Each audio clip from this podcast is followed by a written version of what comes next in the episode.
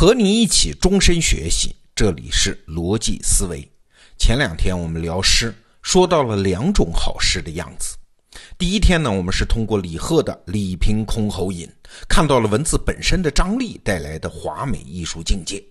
那第二天呢，我们又通过王之涣的《登鹳雀楼》，看到了文字，它可不仅是文字啊，它还需要返回人间，也需要逻辑的道理的力量的加盟，也需要在感性和理性之间找到那种精妙的平衡。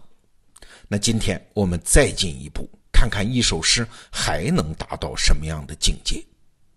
我们拿一首大家耳熟能详的诗来举例子，张继《枫桥夜泊》，都知道啊。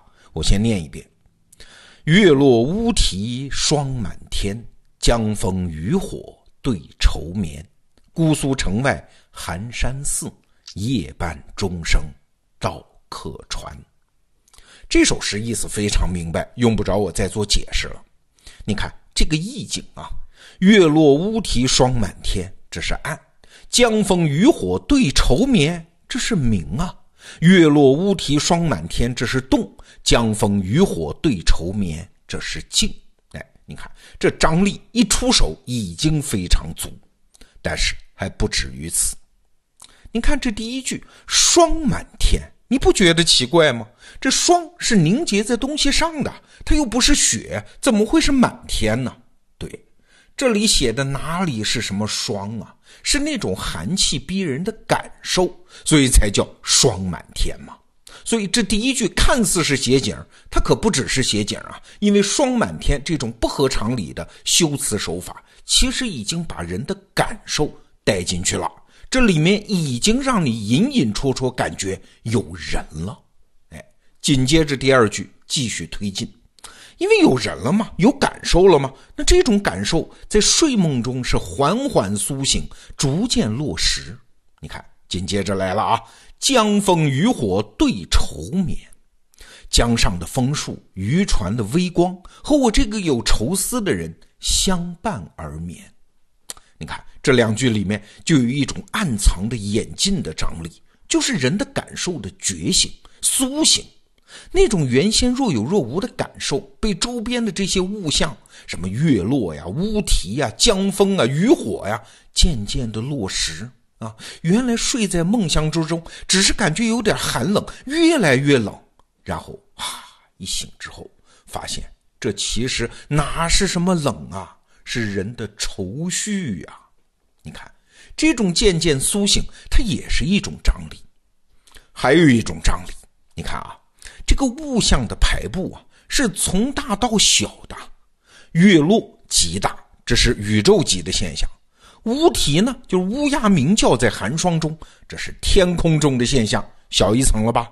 紧接着，江枫，江上的枫树，这已经到地上了，又小一点。再一收，渔火呀，那星星点点的一点点亮光，就更小了。最后三个字，对愁眠。一个发愁到睡不着的人，这个空间尺度就更小啊，小到多大？小到一个被窝那么大。哎，所以你看，这个张力是一个由大到小逐渐收缩的过程带来的张力。好了，这两句铺叙完成，然后寺院的一声钟声突然到来，咣！姑苏城外寒山寺，夜半钟声到客船。这钟声悠扬当中啊，当下极小的一点寒冷孤寂，它突然就催发成了那种弥漫时空的身世感怀。哎，整个诗的意境就这样一下子全部被催发出来，那种逐渐收到极小，然后借着一个外力突然放到极大的这种手法，你感受一下啊，像不像用诗意放了一次烟花焰火呀？那这首诗呢很好，所以传的也很远。我少年的时候十几岁，第一次去苏州的寒山寺，发现身边有很多日本人啊，这才知道原来这首诗在日本也是家喻户晓。但是这都不是我今天要说的重点啊！我要说的是什么叫做一诗一世界。我们首先来看这首诗的作者张继。张继这个人，请问他的生平事迹是啥嘞？两个字啊，不详。生卒年月家世如何嘞？哎，三个字儿不知道啊。如果不是这首《枫桥夜泊》的诗，张继这个人呐，可能就永远埋没在历史的尘埃里了。这样的人在诗歌世界里多得很。比如说那首号称孤篇贯全唐的《春江花月夜》的作者张若虚，也是各种不详啊。你看，一个人的生命是靠一首诗来传世的。再来看这首诗，历来有一些解释很有意思啊。有人说，这月亮都落下去了，乌鸦它是个畜生哎，那不都睡着了吗？它又不愁啊，神经病吗？乌鸦半夜还叫，叫什么叫？所以这乌啼啊，它一定不是指真实的乌鸦，它是指一座山，叫乌啼山，在寒山寺附近啊，这才解释得通啊。再来对愁眠。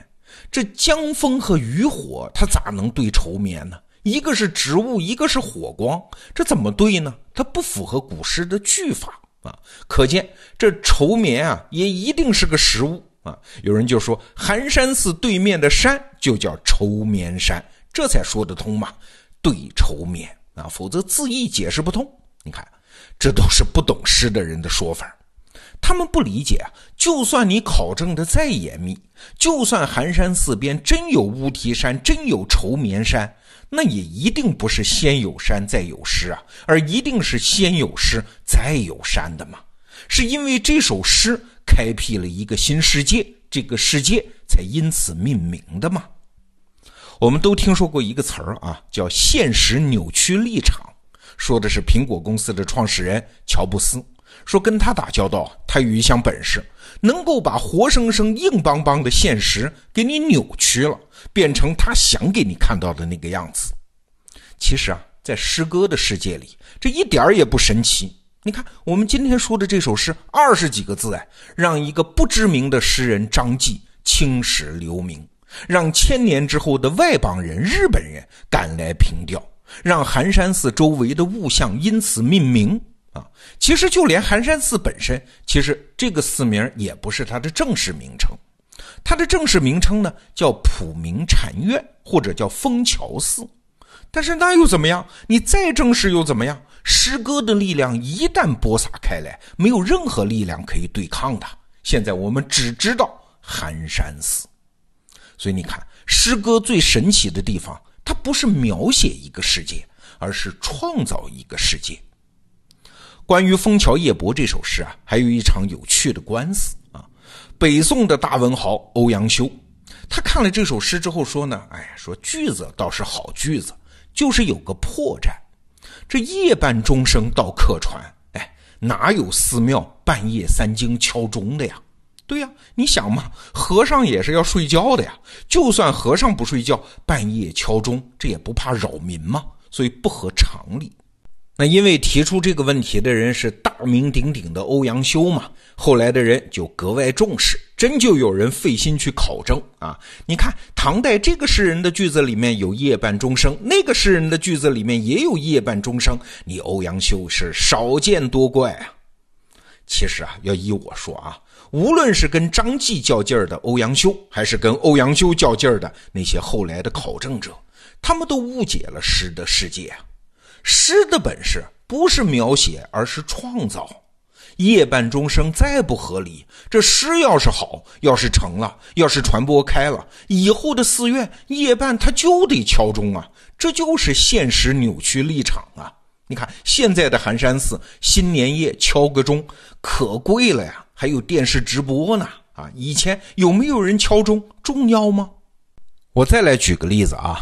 有一次，我和张泉灵，就是以前的央视主持人，后来的著名投资人张泉灵聊天他说，王维的那首诗《鸟鸣涧》，人闲桂花落，夜静春山空。月出惊山鸟，时鸣春涧中。四句美吧？但是你要非得挑毛病，你会说这不是春山空吗？春天怎么会有桂花呢？桂花是秋天开的呀，哎，就这一问，可就把那些给这首诗做注释的人给忙坏了呀。找来找去，跑回来报告说没毛病啊，确实有一种花叫春桂，春天开的桂花。对，确实是有啊。那种花呢，学名叫山繁花，春桂是它的俗名之一。那请问这个问题解决了吗？哎，即使解决了，对诗的伤害更大。为啥呢？你再琢磨琢磨王维的这首《鸟鸣涧》：“人闲桂花落，夜静春山空。月出惊山鸟，时鸣春涧中。”这首诗的张力啊，都是在于春山的那个安静和鸟的鸣叫之间的对比，每一个字儿都是在拉伸这个张力呀。静到了什么程度啊？静到了月亮出来都能把山鸟惊到的程度理解了这一层，你就明白了为什么王维要说桂花，因为桂花是在常见花当中花型最小的嘛。桂花落，就是因为它的花瓣极小极小，落在地上没有声音呐，这是在衬托那个静啊。如果你非要把这里的桂花解释为春桂，就是山繁花。那我告诉你啊，山繁花的花型至少要比桂花大四倍以上。那这首诗在事实上的破绽虽然弥补上了，但是那种“极言桂花之小，落地之静”那种诗意就被破坏了。请问你要哪种结果呢？有一次啊，我自己春天有一天就住在山里，就真真切切的感受到了鸟鸣涧一样的意境。虽然我知道。这个时候没有桂花，但是我也知道这个时候桂花分明就在。为啥？因为我心里念过王维的这首诗啊。对，读诗千万别和诗人较劲儿，诗人和我们不见得生活在一个世界里。当你在挑他的破绽的时候，嘿嘿，也许啊，他根本没空搭理你，他在创造他自个儿的世界。好，这个话题我们先聊到这儿。逻辑思维，明天见。